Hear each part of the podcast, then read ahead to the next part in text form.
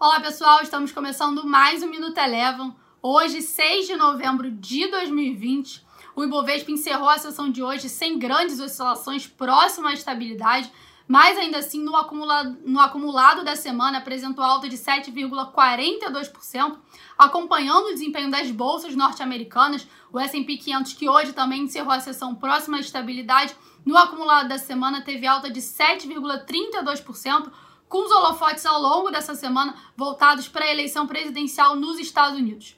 Vale lembrar que os votos por lá ainda estão sendo computados, mas ao que tudo indica, John Biden vai sair vitorioso no final das contas.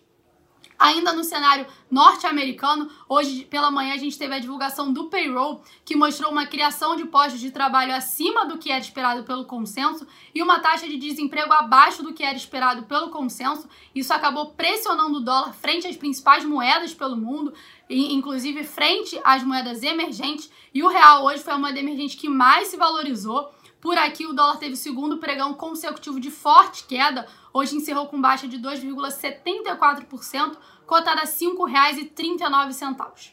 Quem também teve queda acentuada hoje foi o petróleo. O petróleo Brent encerrou com baixa de 3,2%, ainda em meio ao lockdown em alguns países na Europa e também com número, com número recorde de novos casos diários de contaminação por coronavírus nos Estados Unidos. Passando agora para a temporada de resultados de divulgação do terceiro trimestre de 2020, que aqui no Brasil segue a todo vapor.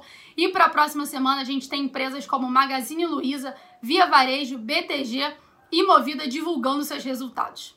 O Minuto Eleven de hoje fica por aqui. Se você quiser ter acesso a mais conteúdos como esse, inscreva-se em nosso site www.elevafinancial.com e siga a Eleven também nas redes sociais. Eu sou a Jéssica Feitosa e eu te espero no próximo Minuto Eleven.